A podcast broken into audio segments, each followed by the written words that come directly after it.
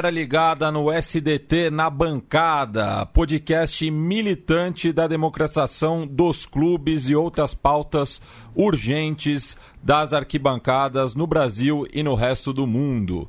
Voltamos nessa quinzena para tratar justamente de um tema bastante sensível, diríamos assim. Mas antes, fazendo as apresentações aqui, chamo meu companheiro no cimentão, no nosso sofá de concreto, Irlan Simões, direto do Rio de Janeiro. Tudo bom, Irlan?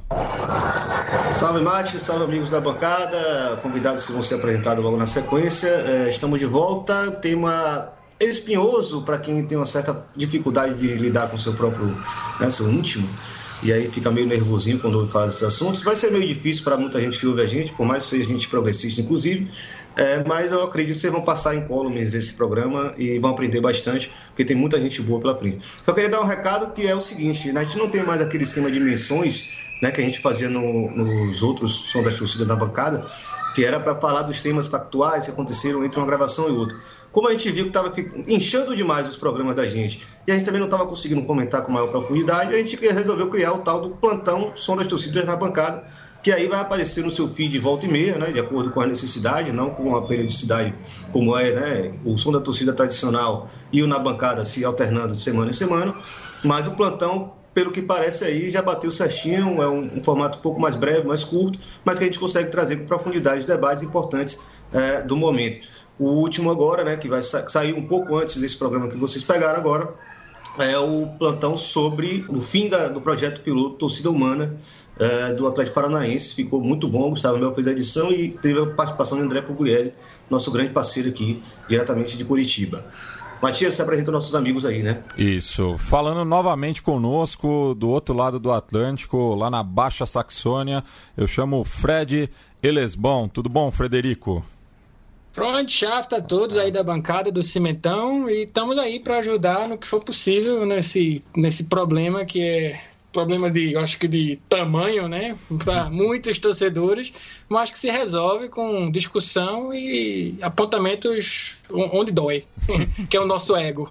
Isso. E conosco aqui no estúdio, Mané Garrincha, é, hoje provisoriamente chamado de Bolívia Querida, está João Carlos de Cunha Moura, ele que é servidor público no Maranhão e professor de Direito, estava aqui em São Paulo para participar é, do debate Chegou a Hora das Novas Masculinidades no Museu do Futebol e que lançou recentemente o livro Joguem como Homens, Masculinidades, Liberdade de Expressão e homofobia em estádios de futebol no estado do Maranhão. Tudo bom, João? Salve geral. E aí, galera? Matias está aqui comigo, Irlan Fred. Vamos aí tocar fundo nesse tema de hoje. Bem, e para com começo de conversa, né, é, eu queria saber de você como foi a escolha é, desse objeto de estudo, assim, qual que foi a, a necessidade que você sentiu para tratar desse tema? É, foi um tema que, na verdade, era algo que eu vinha discutindo já há bastante tempo com alguns colegas, até de, inclusive de bancada mesmo, mas que chegou ali no, no âmago da questão quando eu tentei promover ele em, em forma de tese acadêmica mesmo, e aí por, por percalços da vida, né, não foi aceito aqui no Brasil, foi aceito em outro país, e a gente está aí, não podia deixar o texto parado, e aí eu publiquei o livro com muito esforço, a gente vai discutir isso aí hoje bem, bem forte. Isso. E para é, começo de conversa, né? Você pegou no último sábado, dia 10 de agosto, nesse evento citado no Museu do Futebol, uma fala do Rafa Rios é, introduzindo o tema. Vamos a ela. Écoutez. É, eu entendo que os lugares, tanto dentro de campo quanto nas arquibancadas, ou lugares que as pessoas se reúnem para assistir futebol, são lugares que potencializam as questões de demonstração de virilidade, de agressividade e competição entre os homens. E isso faz com que é, os coletivos ou torcidas que se identificam no público LGBTQIA, sofram violências, humilhações, agressões. Porém, eu entendo que esse espaço é de todas as pessoas, enfim. Então eu entendo muito válida essas iniciativas sempre para poder cada vez mais ocupar os espaços, ter representatividade e as pessoas consigam de fato se sentirem acolhidas e poderem exercer uma atividade, seja torcer, seja jogar, que faz bem para elas. Então é, eu, eu acredito que numa perspectiva de mudança social é cada vez mais ter representatividade, acolhimento e firmeza também, né? E até porque o futebol é para todas as pessoas. É, João, é, eu sou meio suspeito para comentar sobre o seu livro, né? Que fui convidado para fazer o prefácio, né? E li é, com grande prazer porque é uma temática era curioso porque a gente tinha que falar eram dois homens héteros falando sobre masculinidades e não necessariamente falando sobre apenas né, a questão do, da homossexualidade dentro dos estádios. Então era um livro é, que eu recomendo já de pronto que todo mundo está ouvindo acesse e compre porque é, cada página é uma porrada né, em tudo aquilo que você acreditava que seriam os estádios ideais para você. Né? Até que ponto a gente, mesmo pessoas é, como o Matias deu aquela provocada no começo, é um podcast militante da democracia no futebol, né? muitas vezes a gente perde de, é, de norte ou de, de perspectiva de como né, é, nossas posturas masculinistas, né, nossa homofobia às vezes um pouco enrustida, né, apesar de a gente não falar que não é homofóbico, mas muitas vezes a gente está sendo homofóbico sem perceber, é, como é que isso também é uma forma de exclusão nos estádios. Né? Então, eu queria que você fizesse um pouco essa explicação que você traz. Claro, muita carga conceitual, muita carga teórica, você pode trazer um pouco mais sintetizado para a galera que está ouvindo a gente. É, pois é, Irlan. É, primeiro, Irlan soltou spoiler, né? Eu ia dizer no final que, é, que, ele, que ele tinha participado do, uhum. do livro, que eu enviei o texto para ele, porque é um texto sobre arquibancada, né? E é um texto sobre masculinidades é, no plural, onde a gente primeiro discute sobre isso, como é que elas como é que elas são formadas, como é que elas são desenvolvidas, fomentadas no próprio campo de futebol. E o, e o caso da homofobia, eu já fui questionado por que, que o, o tema, né, é, no próprio livro, no título do livro, se chama homofobia e não LGBTQ-fobia, por exemplo. É porque lá no estádio que a gente vê, e quem assiste aqui, quem, quem escuta o, o Na Bancada, com certeza escuta sobre isso, é chamando os caras de viado, não é? Ah, seu trans, volta aqui, né? Não é, né? Então é uma coisa direcionada para um público e para uma forma de sexualidade bem específica. Então a discussão era essa, de tentar é, se ver enquanto homem, né? Se ver enquanto produto né? dessa socialização masculina, principalmente no estádio de futebol, que eu talvez é, salvo engano, no Brasil não, não tem espaço mais é, masculino de demonstração dessa macheza. E, assim, o aporte teórico mesmo, a questão acadêmica, creio que não seja aqui o, o, o, espaço de falar, porque a gente tem que falar mesmo no, no ponto mais comum que, que atinge todos nós, né? Então, tem, tem pessoas que ouvem, que escutam o programa que não são, é, que não tem a base teórica. Então, o que eu tento falar quando eu estou discutindo o livro, que foi justamente o que a gente discutiu lá no museu a linguagem comum que a gente tem com relação a essa produção da masculinidade. Então é isso. Primeiro, é, pensar e se repensar enquanto homem, né? Não necessariamente aquela coisa do homem desconstruído que vai usar saia agora e que vai usar rosa, não. É, se pensar assim, se olhar no espelho, aqui a, a primeiro capítulo é justamente sobre isso, é, é, sobre como eu mesmo e a gente mesmo pode se olhar no espelho, se observar como homem, se observando como aquele primeiro machista que, que que se olha durante o dia e a partir disso discutir mesmo como é que a gente leva toda essa repercussão para os estádios de futebol. E lá nos estádios de futebol, como a gente mesmo é, vem comentando, o que a gente tem talvez seja uma, uma barbárie autorizada, né? aquela coisa legitimada, que você pode gritar, espernear, né? dizer até que ama né? para um homem, que é uma coisa difícil, dizer até que ama o próprio clube, que ama o, o companheiro de bancada, o companheiro de cimento, enfim. E a partir disso também é rever o que, é que a gente fala no campo, não é uma coisa da linguagem. Talvez seja o esporte em que a gente tenha mais desenvolvimento de todos, de todos os jogos, tanto da linguagem quanto do próprio corpo mesmo. E na linguagem no corpo a gente consegue canalizar toda essa masculinidade né, para um ou outro sujeito ali que está presente no, no campo, no gramado, ou mesmo na, na, do, outro, do outro lado da arquibancada. Isso, e lembrando né, que na 25 edição do, do SDT na bancada, a gente tratou justamente do ponto de vista feminino, né, sobre a presença nos estádios e, e é voz comum entre as mulheres o quão tóxico muitas vezes é esse ambiente é, para quem não é homem heterossexual, justamente, né? E ainda nesse debate da, da, das masculinidades, né, que é, aqui no, no, no Brasil está é, tá se expandindo, felizmente, e é usado no plural justamente porque não existe uma única masculinidade, né? Existe, claro, recortes de classe e raça muito presentes também. É isso, é, é... E, tem, e tem essa questão porque eu sou um cara que vem do direito, né? Então o que eu via muito, o que eu viajei, o livro é uma, é uma experiência também de viagem. Eu viajei por quatro estádios de futebol no interior do Maranhão né, fora os bares, etc. Que, e vendo tudo isso e via como isso era, como tinha essa repercussão. Então a minha questão do jurídica também perpassa por isso, que é a ideia do cara que ele fala, ele utiliza as expressões é, como forma de, de afirmação dessa masculinidade através disso que é, que é comumente chamado de liberdade de expressão. É, eu tenho duas dúvidas, porque isso também é muito discutido na Alemanha também, e, e é um, meio que um ponto cego na, nos núcleos de estudo sobre futebol, porque às vezes ignoram esse tema. Simplesmente a gente estuda os, os, clubes ou a cultura torcedora, mas a gente não discute esse problema que existe dentro da cultura torcedora.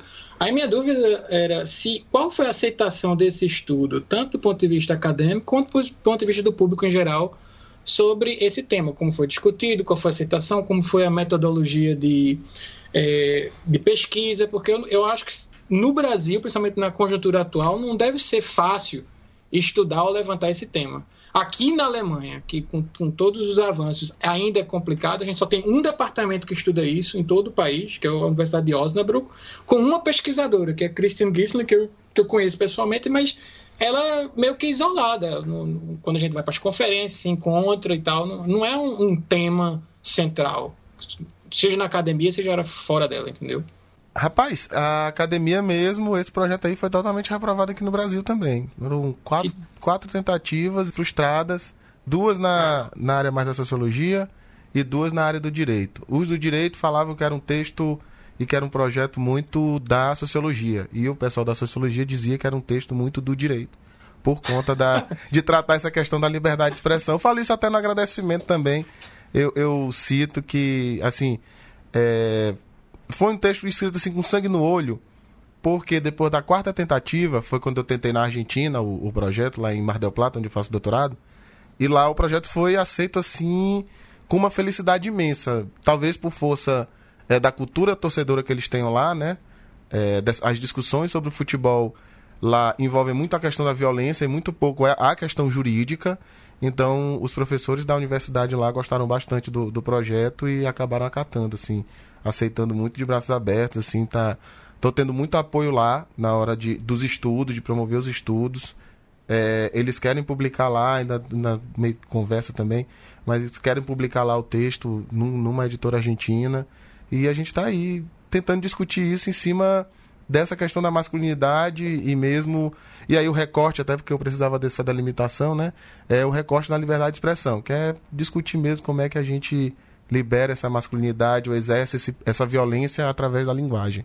Bueno, e já que o João citou, né, que está realizando esse estudo na Argentina, a gente vai ouvir o nosso hermano aqui do SDT na bancada, o Nico Cabreira, é, trazendo essa perspectiva do outro lado da fronteira sobre esse tema e também a cultura do macho na Argentina, a teoria del aguante.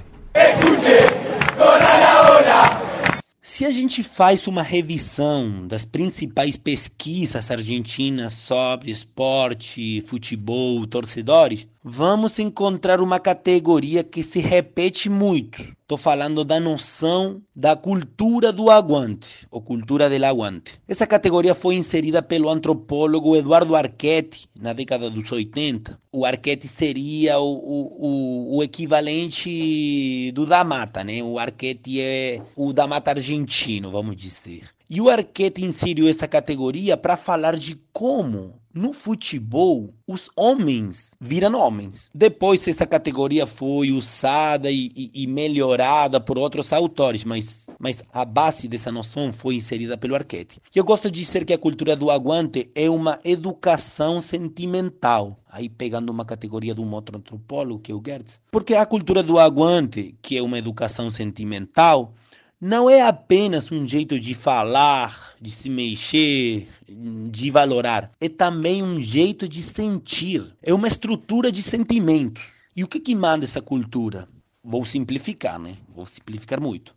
Essa cultura ensina valorar positivamente para quem se comporta como um homem heterossexual e adulto. São três condições, três, três identificações que a cultura do aguante valora positivamente. Por conseguinte, essa mesma cultura do aguante valora negativamente as condutas visadas como femininas, homossexuais infantis ou de crianças. Então, o que eu quero dizer é que a cultura do aguante é uma mistura de sentidos, ideias, práticas, pelas quais os homens adultos e heterossexuais constroem não apenas diferenças, sino também desigualdades, porque aquelas alteridades que a cultura do aguante define negativamente são excluídas ou dominadas. Então a cultura do aguante é basicamente uma relação de poder. Por exemplo, se você repara nas músicas que as torcidas dos times masculinos do futebol argentino cantam, essas diferenças que se tornam desigualdades aparecem o tempo todo, principalmente para xingar os times rivais. Assim, o Boca, por exemplo, canta que o River é puto. O Belgrano canta que Tajeres é o seu filho. E o Racing canta, por exemplo, que o Independente é uma puta estuprada. Então, o outro sempre é uma mulher, uma criança ou um homossexual. Então, dá para ver então que a cultura do aguante legitima essa violência estrutural do futebol argentino. Essa cultura do aguante se reproduz pela via masculina, né? Na família, no bairro, os amigos, o clube de futebol. Então, essa mesma cultura do aguante é uma das condições de possibilidade dos pactos entre homens, dos arranjos entre homens, que são as bases fundamentais das nossas sociedades machistas, patriarcais e homofóbicas. E só aproveitando aí um dos ganchos é, deixados pelo Nico, né, em relação ao cântico das torcidas, é, essa vinheta que a gente usa quando, dá da participação dos convidados, a gente só usa os dois primeiros versos porque o resto da música, que é do Nueva Chicago contra o Almirante Brown, tem uma rivalidade muito grande ali no conurbano oeste de Buenos Aires, é de uma transfobia assim inaceitável, né? Então é, a gente acaba usando esses dois versos porque tem a ver de dar a, a voz ao, ao, aos convidados, mas não dá para publicar o resto da, da, da, letra. Não, não passa na regra do Rio News. Não, não passa. Não passa. meu Deus. Misericórdia. A o, puta estuprada, meu Deus é. do céu, é muito tenso isso. Tenso, tenso. Aproveitar o gancho da fala de Nico, é bacana porque o Nico ele explica bem como esse é um tema. Acho que até o próprio processo que João explicou da aceitação do projeto de pesquisa dele também, talvez tenha passado um pouco por isso. Né? Essa teoria da Guante já está muito consolidada lá, é, e, de fato é uma forma de compreender muito bem esse comportamento dentro do estádio. E claro, isso pode também ser parte do processo de, de, explicação da violência, mas não só a violência física, né? o confronto entre torcedores e a demonstração de superioridade entre um e outro, mas de todo um contexto né, do que são os estádios né? não, obviamente não só no Brasil, nem só na Argentina, mas em todo mundo, isso está é, é, muito demonstrado. Não à toa, é, ontem, ou foi hoje, foi ontem, não lembro, o Neymar foi duramente atacado na França com dizeres bem do tipo, né? Filho da puta, foi falar da relação dele com a suposta profissional do sexo, então tá sempre né, eivado desses elementos. Uma provocação que eu queria dar também, é, eu acho bem interessante, pelo contexto também aqui do Na Bancada, pelo interesse da bancada tem, é, uma coisa que Gilmar Mascarenhas falava muito nos textos dele, né, nas falas dele em eventos. É, a gente fala muito de, de um estádio popular, né, de voltar às ideias dos setores uh, populares, como as gerais, etc. E ele sempre ressaltava isso. Né? A gente não quer uma volta daquele modelo como um todo, a gente só quer valorizar né, o caráter de acessível e democrático. No entanto, é importante a gente reparar é, que muitas vezes esses setores também eram excludentes né, do ponto de vista uh, de mulheres né, ou de, de, sujeitos um pouco mais vulneráveis fisicamente para estar ali no lugar onde você tem que obrigatoriamente estar em pé, espremido, né, e, e ou participando daquele né, dispêndio de energia que, eu, que esses setores geralmente te obrigam, né, óbvio.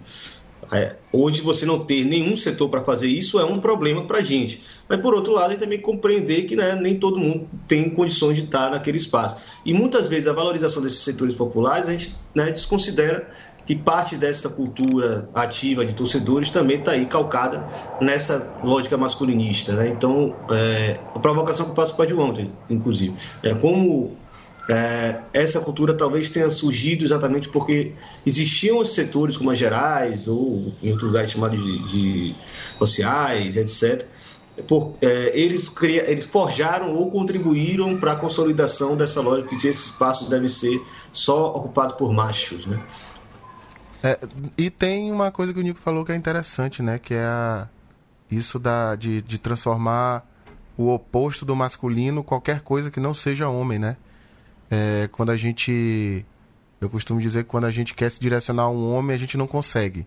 Se você quer xingar alguém, algum, algum homem no caso, você quer xingar, ou você direciona para sexualidade, aí você afasta dele, ou para infantilidade, aí afasta dele, ou para mãe dele, ou para esposa dele, né, como na, na música. Enfim, é, agora o, único palavrão, o único palavrão que pode, pode, nesse contexto, nesse sentido aí, é corno. Corno, corno. cabe muito bem. É, talvez aí. Mas tem, tem participação do outro. É, tem, tem, sempre um outro, né? Ele não é ele. Né? Então, quando você, aí tem até uma questão, uma, uma amiga minha problematiza muito no, no Maranhão isso aí. Ela chama de corno, assim, tá, tá. Na verdade, tá xingando a mulher dele, né? Porque se ele é corno é porque a esposa dele é que foi a puta tal. É, é um. Assim, eu tenho uma, uma estratégia hoje. Você quer é, xingar um homem assim e desestruturar a ação masculina nessa hora, chama esse cara de desgraçado. Ou de mau caráter. Eu, eu tô fazendo esse exercício. Eu, toda vez que eu tenho uma coisa assim, eu chamo de mau caráter. Mesmo que, que a situação não, não permita. Mas porque a situação também não permite que a gente vai chamar alguém de homossexual, porque não faz sentido nenhum, né? Isso transformando em, em xingamento. Mas assim, é, com a questão do setor popular, eu vou fazer o viés que eu fiz no livro, né? É, o meu recorte foi o estado do Maranhão. Se você para para pensar nos estádios de futebol do estado do Maranhão, é tudo setor popular. Eu, por exemplo, Série C, pago 10 reais para ver o Sampaio Correia. Né, que talvez seja o um ingresso é, base para a gente ali no Maranhão, em qualquer torneio, até no, no Campeonato Brasileiro. E acho mas assim, fora São Luís, que tem setores né, mais caros, tem até setor de, de 50 reais, é, você vai numa cidade como Santa Quitéria ou Bacabal, cidade do interior do Maranhão, é, e até Imperatriz mesmo, que está jogando Série C, você vê ingresso nesse valor e, o estádio é uma coisa só, não tem uma divisão de setores. Né? A divisão de setor que tem é dirigente, vereador da cidade, que tem lá uma, um, um concretozinho para ele subir e ficar um pouco mais alto que, a, que o resto da torcida. Então é assim, popularizado assim, acesso à popular, a, a população dá. Imagina que em Santa Quitéria, em Santa Quitéria eu uso, eu uso essa cidade porque eu acho que é das cidades que eu visitei a menor. Santa Quitéria tem uma população de 12 mil habitantes, 13 mil habitantes. Aí você vê os caras que não torcem para o time do, da cidade, óbvio. Vão lá no dia que tem jogo, três e meia da tarde. Tem que começar até três e meia porque não tem refletor no estádio, então o jogo tem que terminar de escurecer. E aí é o cara que trabalhou a semana inteira, um dos relatos que eu vi é, o cara trabalhou a semana inteira carregando caixas e caixas de tomate, é, caixas e caixas de batata, carregando caminhão, botando caminhão para um lado e para o outro para fazer é, essa, esses, é, fazer esse escoamento para as outras cidades mais próximas ali. Ele chega no domingo à tarde, ele não tem nada para fazer. É, a cidade não oferece nenhum apoio assim cultural, não tem uma manifestação cultural para esse cara aí, não tem um, um espaço para ele que não seja um espaço de bebida alcoólica. Então é como um, um cidadão me falou, Você, o, a diversão que tem é ir pro, pro bar da, do Zé da Rosa e ficar lá escutando o som. Então é a diversão dele. Quando chega domingo, três e meia da tarde, que ele paga aqueles 10 reais para ir assistir o jogo, né? Ele já passa a semana toda por um processo assim de masculinização, né? É o, o trabalho dele é um trabalho extremamente masculinizado, que é o de carregar peso. E aí ele chega, ele não pode olhar o cara do Sampaio Corrêa com cabelo tingido de louro e chamar o cara de Xuxa. Ele, ele para ele é que não tem sentido, da, não tem razão de existir, né? Assim, a questão, e eu sempre faço essa comparação, a questão do racismo talvez ela seja mais trabalhada. É, o discurso mostra pra gente que, que ser negro não é uma coisa que a pessoa escolhe, mas com relação à sexualidade é muito mais complicado de, de você primeiro pensar, porque o trabalho foi reprovado em quatro universidades e ver isso, né? E, e, perceber essa, essa noção de como isso é um grande reforço do masculino. Até porque a questão do racismo ela também envolve bastante coisa da, da masculinidade, né? A questão de você estar de, diante de outro homem que tem cor da pele diferente, você conseguir, através da, da, da cor da pele, inferiorizar essa pessoa, tem muito dessa afirmação de masculinidade também depois dessa discussão, né, é importante passar um pouco para um outro viés, digamos assim, possível né, dessa discussão, que é algo que muito nos interessa também aqui, que é o ativismo torcedor, né? E aí, nesse caso, relacionado exatamente à pauta do combate à homofobia ou à LGBTfobia em geral, é, dentro dos estádios, e como isso, de certa forma, deveria também ser abraçado por homens héteros, já que a gente está discutindo aqui né, como a masculinidade é algo que afeta a, a todos nós, né? Está tá calcado no nosso, uh, na nossa formação. É, o Haiti, na verdade, foi até João que conseguiu fazer essa ponte. Eu pedi para ele dar uma, aproveitar o, o, evento em específico que eles participaram e pedir um áudio para o Wagner Xavier de Camargo, um cara que ele é um antropólogo, né, pesquisa as questões de gênero e sexualidade relacionadas no esporte. É um colunista, talvez o colunista mais ativo do Ludopédio, os textos dele são muito bons mesmo. E topou né, deixar uma contribuição para a gente falando sobre esses outros temas, mas principalmente desses é, agrupamentos coletivos, né, essas iniciativas de torcedores é, para tentar reverter de alguma forma essa lógica dos estádios brasileiros. Então, vamos ouvir Wagner Camargo aí é, no Na Bancada. Fala pessoal do Na Bancada, meu nome é Wagner Xavier de Camargo, sou antropólogo, pesquiso estudos de gênero e esportes, com especial atenção para as torcidas organizadas que é, fizeram páginas no Facebook e se manifestam contra a homofobia e as demais fobias relacionadas à sexualidade, lesbofobia, transfobia, antirracismo e antifascismo, antissexismo e contra tolerâncias, intolerâncias outras nas arquibancadas. Então, o nosso papo de hoje vai falar um pouco sobre esse movimento que não é recente. Ele tem mais ou menos aí é, uns 5 a 6 anos de, que começou a se estruturar fortemente e ele acontece basicamente na internet. São grupos, como eu disse, com esses objetivos que fazem páginas em geral em redes sociais, com destaque para o Facebook, e a partir daí postulam uma agenda contra violências instituídas e principalmente visualizadas a partir de comportamentos de torcidas organizadas e de outros torcedores no estádio de futebol. Lá pelos idos de 2013, 2014, 2015, foi o período que houve uma presença muito forte, inclusive na mídia, tanto na mídia principal quanto na mídia secundária, né? E também nas mídias alternativas, desses grupos, né, que surgiram em vários lugares do país.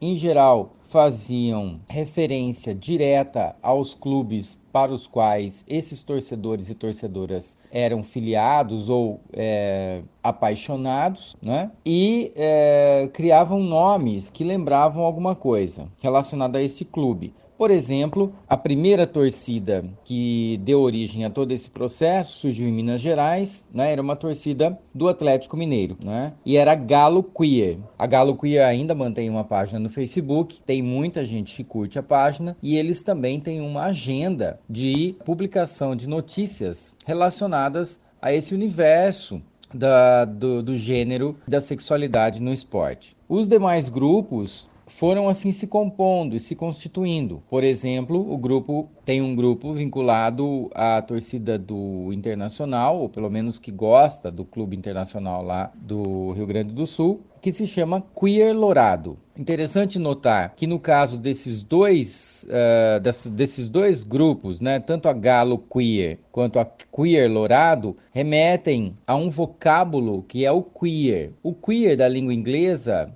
ele surge como uma espécie de resposta àquelas violências instituídas contra gays e lésbicas e é um manifesto de protesto surgido nos anos 90. E quando essa palavra é usada, ela significa exatamente um sentimento de contestação, de não concordância com as coisas do jeito que elas estão. E, obviamente, na, nos nomes desses, desses dois grupos de torcedores e torcedoras, ela mostra uma posição bem forte em relação né, à defesa dessa agenda, que é principalmente anti-homofóbica, antirracista e antissexista. Mas há também outros grupos, outro, que, nominados de outras formas. Né? Os ativos ainda no Facebook são, por exemplo, Palmeiras Livre, e Corinthians Livre. Esses dois grupos, respectivamente, que torcem para o Palmeiras e para o Corinthians, eles usam a palavra livre exatamente para incluir no nome a questão da liberdade do torcer. Pessoas que, a, que se autodesignam livres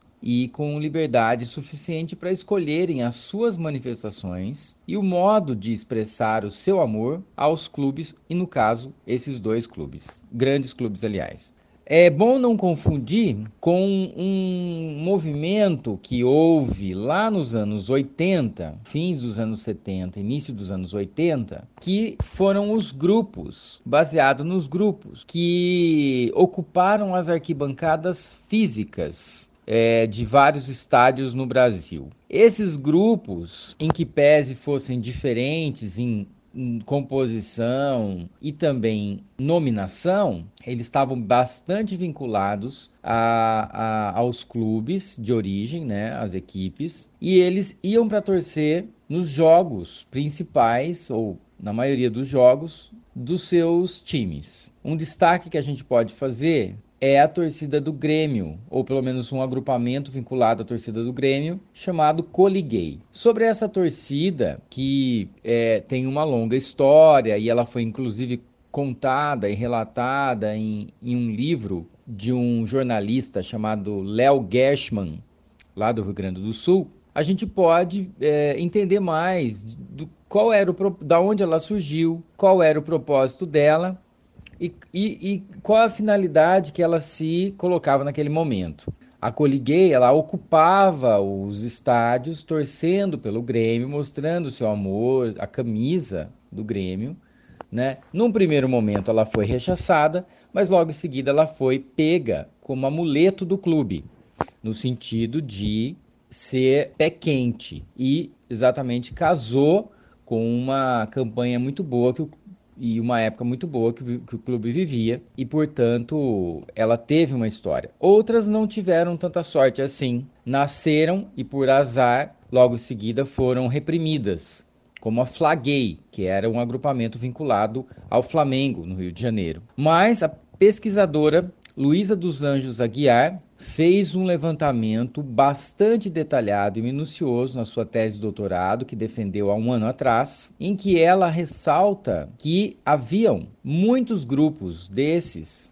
torcedores em muitos lugares do Brasil, coisa que a gente não, não sabe. Né? No entanto, a lógica desses grupos eram, é, as lógicas eram outras do que as lógicas que nós temos hoje desses é, torcedores virtuais. Esses torcedores virtuais, eles ocupam, diria, arquibancadas virtuais, ou seja, páginas na internet que, que se designam a torcer para os seus times. No entanto, isso é bem diferente de presença física nos estádios. Raras são as vezes em que esses grupos, essas pessoas, se, de, se dirigem ao estádio me, com medo de repressão. Haja vista o que aconteceu recentemente né, com uma torcida LGBT do Internacional que por ter sido reprimida dentro do, do estádio, no jogo do, do clube, trocou o seu nome para não ser perseguida, porque sofreu é, ameaças contundentes. Né? Dois, dois, duas pessoas que são dessa, dessa torcida do Orgulho Vermelho foram entrevistadas, inclusive, pela Folha, e saiu uma reportagem do porquê que eles trocaram o nome de Coloridos para Orgulho Vermelho e o porquê que eles é, ficaram com medo de represálias. Isso saiu uh, na internet hoje, no dia 10 de agosto.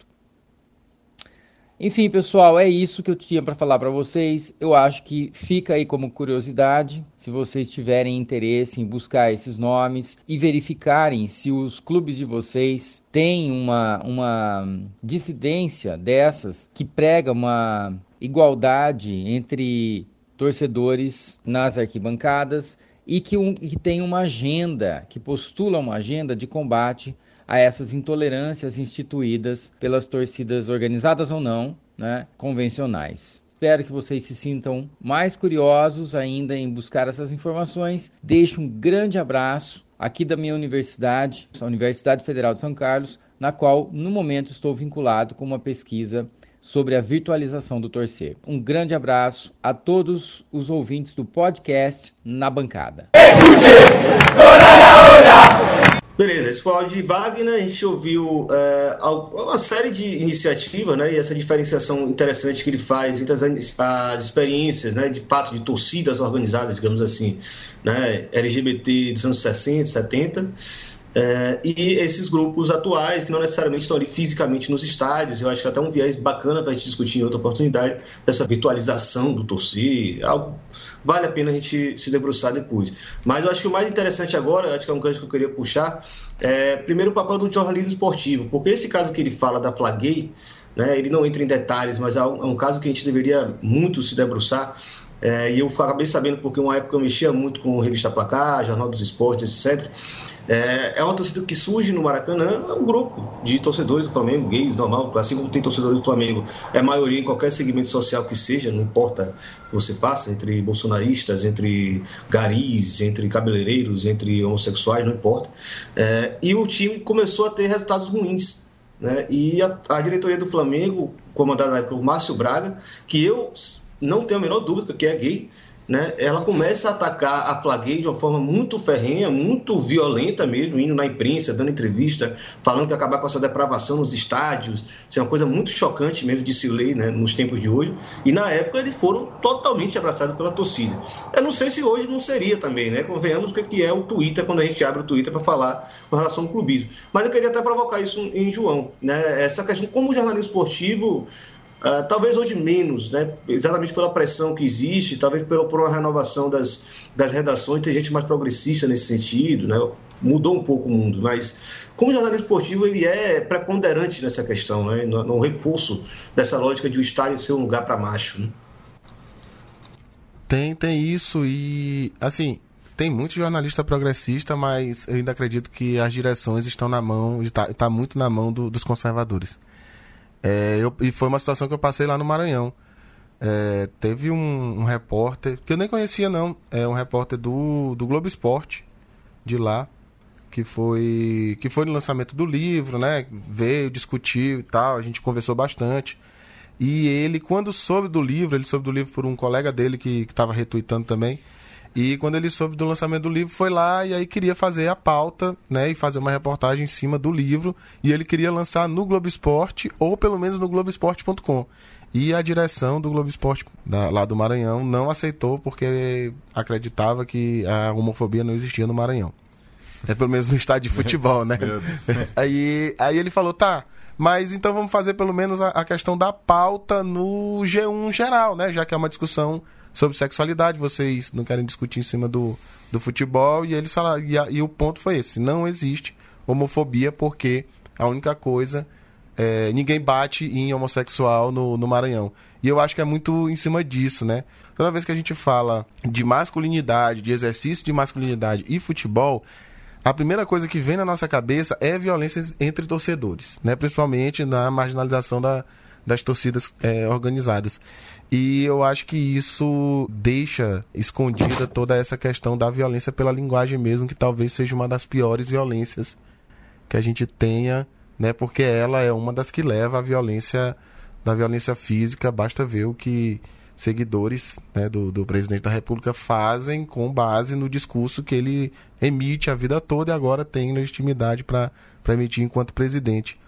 É, então, assim, eu penso que um vai tomar no cu, ou pelo menos quando um, um, um narrador grita, ou, ou, grita não, mas fala que a torcida está homenageando o juiz, quando a juiz manda, quando, quando a torcida manda o juiz tomar no cu é, por causa de um erro, enfim, de uma, de uma decisão não, não, que não foi concordada, é, eu, eu acredito que aí a gente está meio que alinhando o nosso pensamento, né, eu falo nosso em geral, é o nosso pensamento com o pensamento dessa, dessas pessoas que querem essa, essa, esse exercício da masculinidade, né, que precisa retirar tudo é, que não é masculino da, da nossa vida, porque porque a gente precisa exercer uma masculinidade, já que nós estamos falando de futebol masculino. Creio que ainda mais hoje, com a ascensão, né, com, a, com o espaço que o futebol feminino tem tomado, a gente, a gente vai ter um, um certo problema com relação a isso. E eu digo problema porque até o futebol feminino ele, ele é uma, um, um futebol mas, extremamente masculinizado. Eu falo que, que mesmo a tática e a, e a preparação física para as mulheres é muito masculinizada. A gente não pensa né, no corpo feminino enquanto estrutura biológica mesmo nessa hora. Né? Dizer, ah, é tipo, quer jogar futebol? Então vai jogar futebol que nenhum homem. A própria comparação, né? Que foi feita na Copa do Mundo por muitas por muitos jornalistas chamando a, a Cristiane de Cristiane Ronaldo, né? Quando eu sempre falo bem engraçado porque quando o Neymar surgiu, a Marta já era a Marta, né? E ninguém chamou o Neymar de Neymarta para fazer esse, essa comparação, né? Para dizer, olha, está surgindo um, um, fenômeno aí. Eu acho que isso gera até no, no do, do, jornalismo para os próprios jogadores uma, uma certa linha de raciocínio de que, né? Aquela questão da masculinidade precisa ser bem, bem definida, diferentemente do do caso do racismo, né? Como, como a gente vinha falando. Eu sempre faço essa comparação porque é interessante de observar. Quando teve o caso do, do Aranha, né, foi bastante debatido, a gente falava, olha, ser racista, independente do espaço que você esteja, é uma ação antiética, não é moral, etc. Mas é muito difícil você ver, mesmo na época do Bicha, né, quando o goleiro jogava a bola de volta para o jogo, dificilmente a gente observava esses comentários.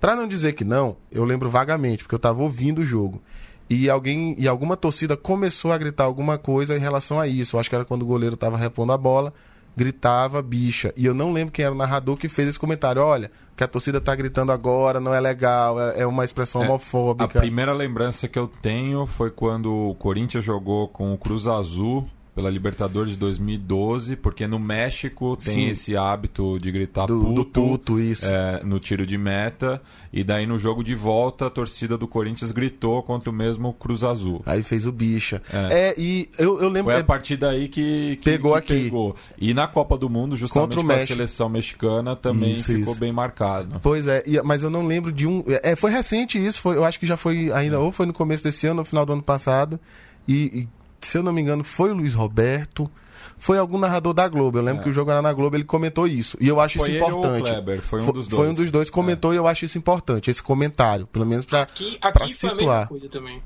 Aqui foi a mesma coisa também. Na Copa do Mundo foi noticiado e foi noticiado até de uma forma meio que sei lá, eurocêntrica, dizendo que, ah, tá vendo, os sul-americanos não sabem se comportar, estão baixando o nível, expondo o goleiro, mas foi noticiado aqui como uma, uma, uma coisa sudaca, uma coisa hum. que não aconteceria, vamos dizer, em, em, gramados europeus, que não é verdade, ocorre, principalmente quanto mais à direita a torcida for, mais isso vai ser um comum. Mas foi noticiado como se fosse uma coisa mais é, culturalmente sul-americana. E não é um privilégio e não é um privilégio do futebol, né? Aquele é. caso do, do rapaz do Cruzeiro. Do, do, no vôlei. No vôlei, né? É. Então é um problema mesmo de afirmação masculina e talvez até de arquibancada. Talvez é, e, seja e... Um, uma problematização que a gente de fato tem que fazer. E justamente o vôlei, no qual os atletas se sentem mais seguros, Sim. é justamente para assumir sua orientação sexual. Que é um esporte na educação é. básica, que é, que é quem entra nele é quem não é considerado é, homem o bastante para jogar futebol. É, é, é mais é, fragilizado. Exato, é. aspas, não tem né? contato. É. Ah, tem uma coisinha aqui interessante, eu até provocar isso aqui. Essa questão da masculinidade, eu já, já vi ela sendo muito abordada em debates sobre saúde pública, né? Porque É, o que está por trás de casos de doenças graves que homens têm, porque não, não lavam o cu, porque não tem coragem de lavar o cu, porque acham que isso é viadagem, ou não lavam o pau, Sim. É, está relacionado a isso. O cara acredita que ele lavar o cu é coisa de gay. Então, então assim, é, é um que nem, que nem Lembrei do Zico agora. Lembrei do Zico agora. Lave seu amigo. É. é isso, porra. É, é, real essa questão. Quem nunca, né, Mago? Eu tô chegando lá. Tá doido, né? A gente, falou, a gente comentou que ia ser bem fundo, ia, ter, ia tocar bem fundo hoje. Pois é. Tá não, mas tem que tocar fundo mesmo. Eu acredito que tem que tocar né, fundo mesmo. É, permita-se. Assim, a, a, o meu único apontamento em relação a essa questão, e que vem também do, do, do, do áudio do Nico, dessa cultura do aguante, é que eu acho, e cheira, ela cheira muito a, a uma coisa que é muito debatida aqui na Alemanha também, que é o, o essencialismo. Achar que o torcedor ele é essencialmente uma coisa X. Isso. Então você nota já é, você nota já no, na, na, explanação da, do, do, Nico na Argentina sobre a cultura do aguante de que, ah, não, é um aprendizado de ser homem em si, disso, disso, disso, e o oposto disso seria isso, isso, isso. E eu sou sempre um pouco cético em relação a esse essencialismo, e a gente tem esse problema aqui. O meu orientador é muito essencialista, o professor Dr. Gunther Piss, que é o, o grande magnata, vamos dizer, do, dos estudos sobre cultura torcedora na Alemanha, que ele diz: o torcedor Ultra é assim, o torcedor hooligan é assim. Até a polícia alemã ele define os, os, torcedores em três categorias, e são todas essenciais. A categoria A é, é o torcedor de família, que vai com seu moleque para o estádio e se interessa apenas pelo esporte. O, o categoria B, ou seja, a categoria B é o ultra, aquele que é potencialmente violento caso ele seja provocado. E o categoria C é o violento em si, que vai através apenas da violência. E uma coisa que, se a gente for fazer um estudo empírico, a gente vai sentir que o categoria C pode ser A num, num jogo, pode ser B numa determinada é, é, é, temporada, e assim muda. Então, esse, esse, essa essência de que o torcedor é uma coisa em si, na cultura do aguante, na cultura A, B ou C, eu sou um pouco cética porque as coisas mudam. E podem mudar. É só depende de se você tiver educação para isso, se você tiver ativismo para isso. Eu não sei se tem aí na, na América do Sul, mas um, uma iniciativa muito boa aqui na Alemanha foi o Fußball Fans gegen Homophobie, que é uma iniciativa de todos os fan project de tentar colocar no sindicato, nos clubes em si, essa temática de que a homofobia é uma linha que não deve ser cruzada em nenhuma curva e que vai mudando. Coisa que não era algo discutido 10 anos atrás, mas é hoje já é, tá no, tá no, dentro, um stand de, de, dessa organização em quase todo estádio. É isso que deve ser levado, é isso que deve ser discutido. E, e Fred, aproveitando é, que você colocou esse aspecto, eu queria que você comentasse também né, da transformação né, de, de, de muitos estádios alemães em espaços gay-friendly, né, que é, é realmente é, é, algo louvável aí da, da cultura é, de arquibancada local. É, mas não foi. É, não é uma iniciativa é, top-down, não veio sequer dos clubes. Foi uma iniciativa que veio de baixo mesmo, dos torcedores, principalmente de querer colocar a linha, uma linha que não deve ser cruzada entre a extrema-direita e a, torcedores que sejam mais, vamos dizer, tolerantes ao, ao aquilo que é diferente, seja o gay, seja o imigrante, seja o negro, seja o refugiado, seja a mulher mesmo ainda é, um, é uma grande caminhada que a gente tem é, caminhar. Por exemplo, a gente não tem ainda, só tem um caso de uma de uma capo, de uma pessoa que segura o megafone e vai e vai, vamos dizer, coordenar toda a torcida, que é uma mulher. Em todas as três primeiras ligas, vamos dizer, da, do futebol alemão. Ou seja, ainda é incipiente.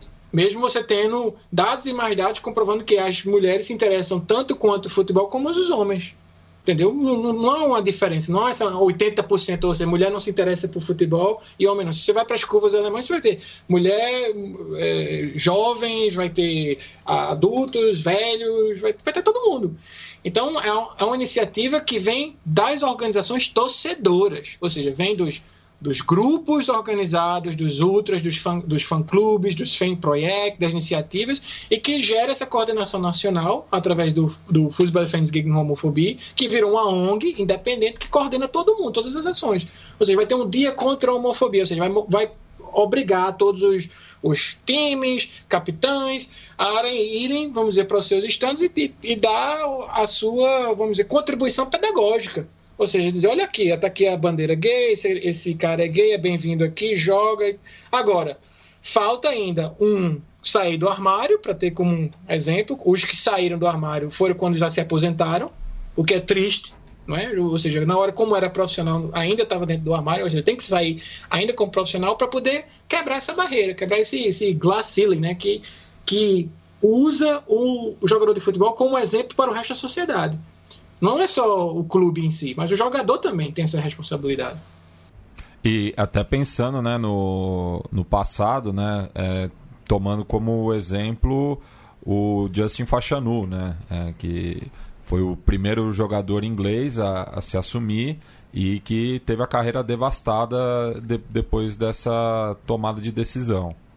E, isso, e o Richarlison que foi saído, né? É, o Richarlison que, foi, que nunca. Nunca é, assumiu e foi saído. Assumiu e foi saído e também teve a carreira bastante prejudicada.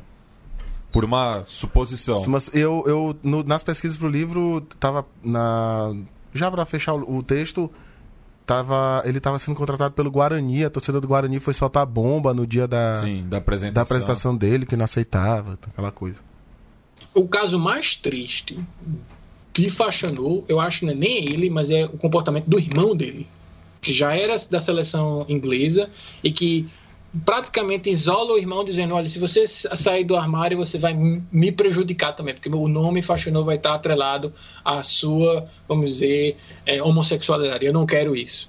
Isso eu achei o mais, é, vamos dizer, baixo da, desse caso do faxinou, que é uma história muito triste e que realmente deve ser documentada. E que tem um recorte racial também, Sim. né? Cabe lembrar que ele foi o primeiro jogador negro a, a ser contratado por mais de um milhão de libras. E uma outra iniciativa que eu acho que também é importante, porque é isso que todos esses casos que a gente está citando aqui, seja do ponto de vista acadêmico, de você colocar numa tese, ou seja do ponto de vista pedagógico, é de você educar as pessoas de que hum, a homofobia não é um crime, não é algo errado, é algo natural, é o que, ou seja, pertence à sociedade como qualquer outra coisa. Tem, existe uma, uma responsabilidade de todas essas organizações de, de fazer o trabalho documental, ou seja, descobrir quem está cantando músicas homofóbicas, quem está uh, eh, expondo faixas homofóbicas, quem está cometendo crimes de homofobia, quem realmente está expulsando torcedores que são homofóbicos de suas curvas, das suas bancadas, e fazer esse trabalho documental. Porque é, sem saber, se a gente não saber quem é quem na curva, a gente não vai saber onde está o problema.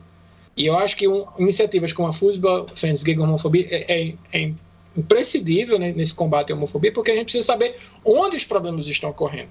Quem, quem realmente está fazendo alguma coisa, quem está cantando alguma coisa, quem está fazendo é, coreografia do ponto de vista homofóbico, para poder a gente ir lá cobrar depois, no próximo jogo, entendeu? E o clube, cobrar do clube também. Eu digo, aí, você tem uma responsabilidade sobre isso e tal. Porque sem a gente não saber, se a gente dizer, ah, realmente, normalizar tudo, aí pronto, aí não tem mais é, solução.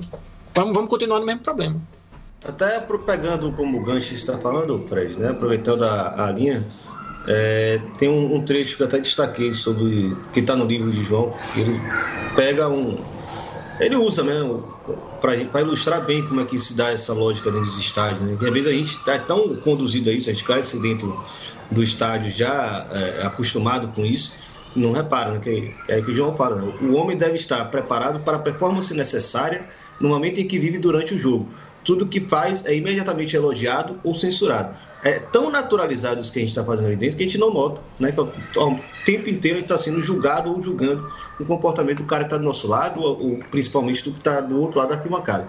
É, sobre isso, é exatamente, acho que é o foco do, do estudo desse, desse camarada, é, a gente pediu o áudio de Gustavo Bandeira, ele é ele fez um trabalho muito interessante, né? A tese dele é sobre esse tema, sobre masculinidades do estádio, além de outras questões é, da, da Federal do Rio Grande do Sul. Tá? E ele mandou um áudio para a gente também, é, que vai trazer mais contribuições, né? É, para compreender melhor esse tema e, de certa forma, né? Talvez provocar reflexões de como contornar, né? exatamente isso que o Fred está falando.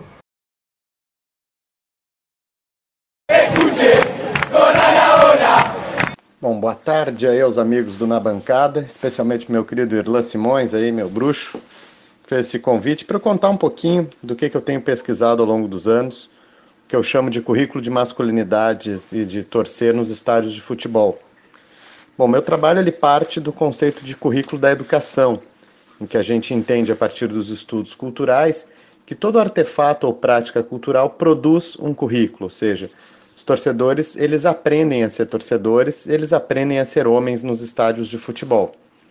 Dentro dessa lógica, a socialização com a repetição dos cantos, gestos, brigas, promessas de briga acabam constituindo o que seja esse currículo dos torcedores de futebol.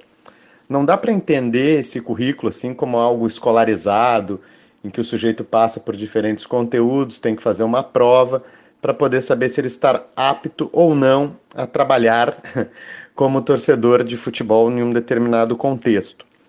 É, mas a gente parte desse, dessa ideia de que gênero, por si só, é um processo de constante aprendizagem e um desses lugares privilegiados para se ensinar a ser homem na nossa cultura, no caso da América Latina especialmente, são os estádios de futebol. É, existe um protagonismo muito forte às masculinidades nos estádios de futebol.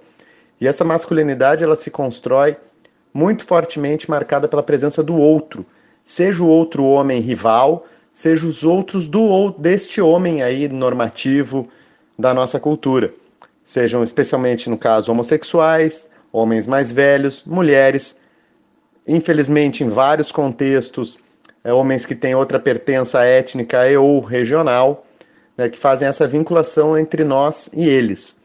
A nossa torcida e a nossa masculinidade é dada direitos que as torcidas deles não é dada.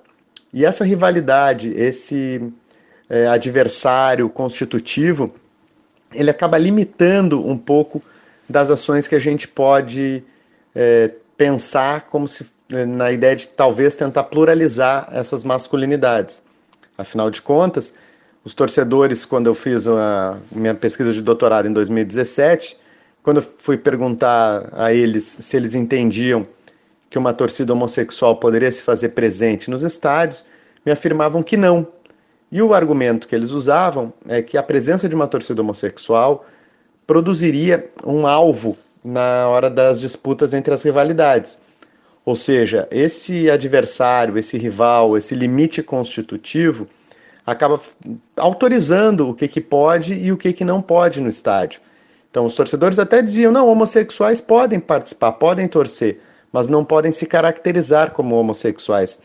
Essa rivalidade, claro que eu sou de Porto Alegre, sou do Rio Grande do Sul, e para nós, a rivalidade Grenal ela é constitutiva quando a gente vai pensar nas práticas do torcer, ou seja, ela é binária. Não tem outra alternativa, ou você é azul ou você é vermelho, você não tem uma escapatória diferente. Então, nesse contexto, fazer alguma coisa positiva em relação a masculinidades não heteronormativas, em relação às mulheres também, poderia dar a entender que a nossa torcida é menos masculina. E nesse jogo de rivalidades entre masculinidades, lamentavelmente, a masculinidade valorizada em ambas as torcidas, no, nesse contexto, mas eu, me, eu arriscaria dizer que na ampla maioria das torcidas conhecidas, essa masculinidade é muito limitada. É uma masculinidade heteronormativa, é uma masculinidade machista, é uma masculinidade homofóbica, é uma masculinidade violenta.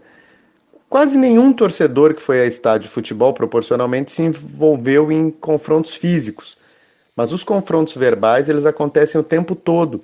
Todos os jogos têm promessas, têm canções de memória, tem sempre algo que, que é, deixa a possibilidade da violência como uma constante. Os torcedores, quando eles são entrevistados, eles dizem que isso é só uma brincadeira, que afinal de contas é, não é um assunto sério, que você não leva isso para sua vida, que é só no momento do jogo e que ele começa quando você está indo para o estádio e que logo depois da saída do estádio esse conteúdo se dissiparia. Eu não posso, sob nenhuma hipótese, achar que os torcedores estão mentindo.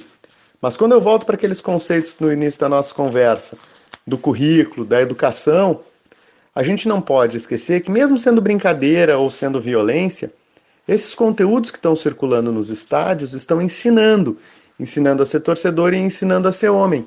Então, mesmo que não seja as ganhas, esses conteúdos eles acabam marcando o que, que é inteligível, o que, que não é inteligível para o contexto de masculinidades, nesse enfrentamento que a gente faz dentro dos estádios de futebol.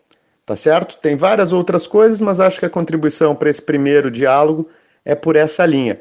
Aproveito, que é óbvio que ninguém vai perder esse espaço, para fazer um jabá, que agora no final do mês está saindo meu livro, Uma História do Torcer no Presente, em que eu discuto elitização, racismo e o heterossexismo no currículo de masculinidade dos torcedores de futebol. Mando um abraço e um até logo, esperando contribuir em breve com vocês. Valeu, galera. Bem, João, agradeço a nossa presença aqui em loco no estúdio. Já desejo boa volta também. Hoje mesmo tá pegando o voo para São Luís. Daqui a pouquinho. Uhum. Saindo daqui correndo para o aeroporto. Beleza. E deixa espaço aí para você tecer suas considerações finais, vender o peixe, enfim, fica à vontade. é, bem, é satisfação inenarrável estar aqui com vocês hoje no, no SDT da bancada.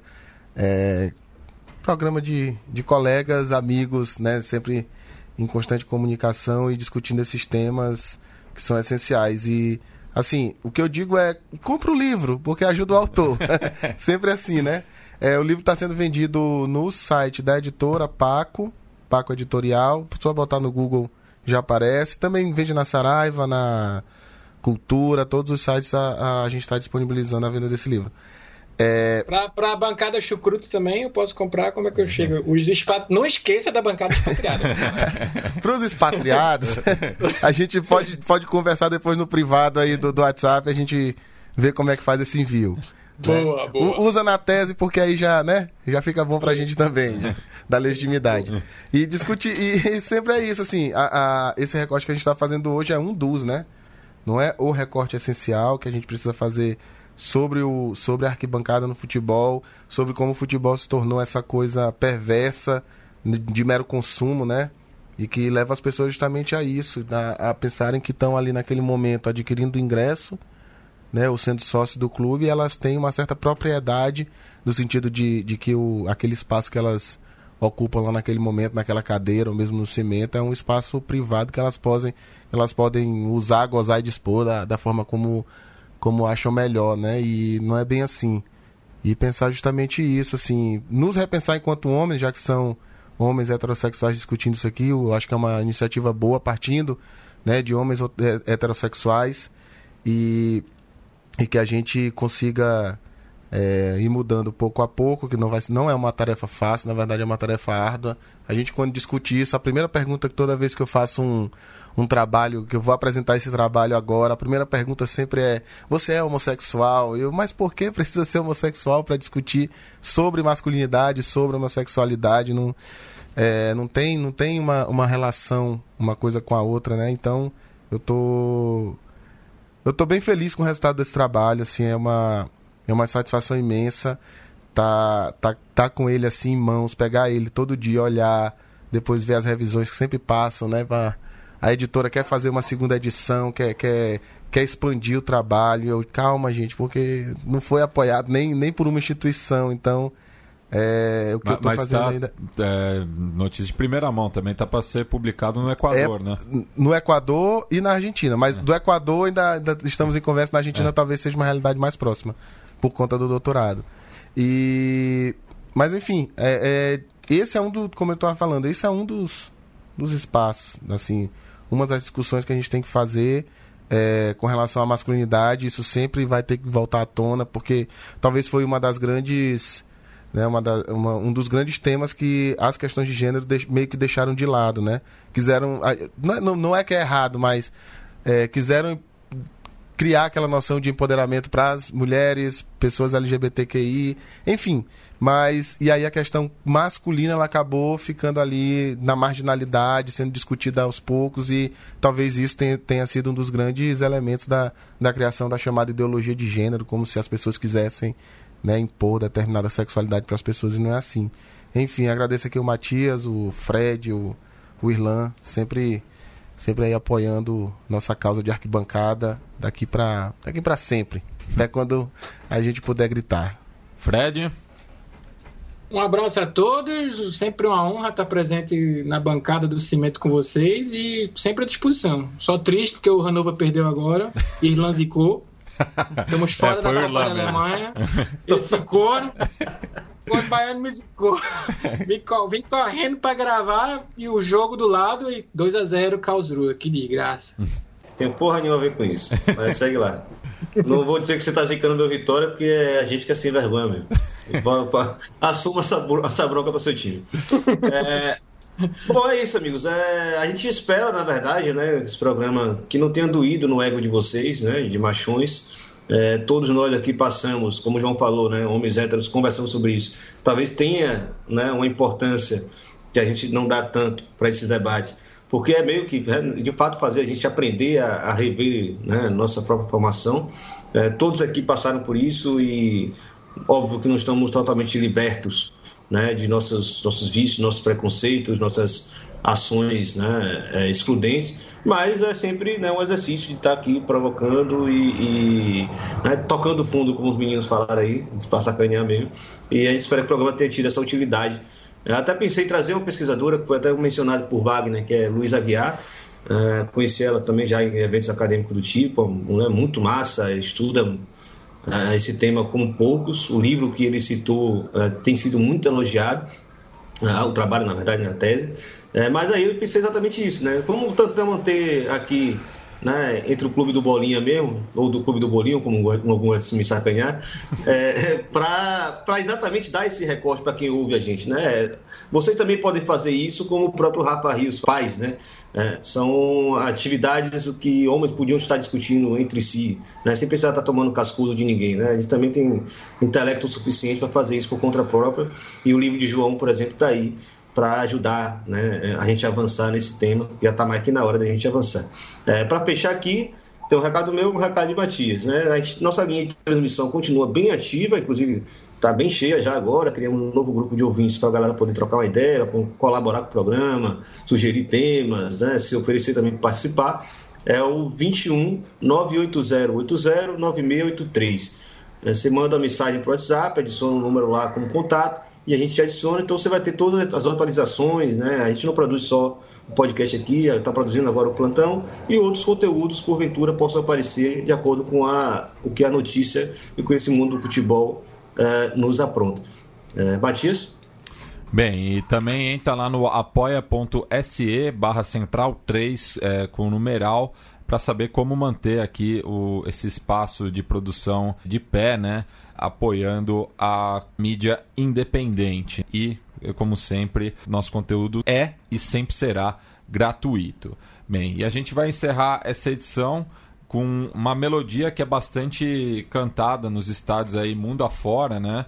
E que é, é, é curioso a, até porque tem origem no, numa banda cujo frontman era abertamente homossexual, né? Estamos falando do Culture Club, com Karma Chameleon. É, muitos vão reconhecer a melodia, então fica essa provocação aí no encerramento de mais uma edição do SDT na bancada.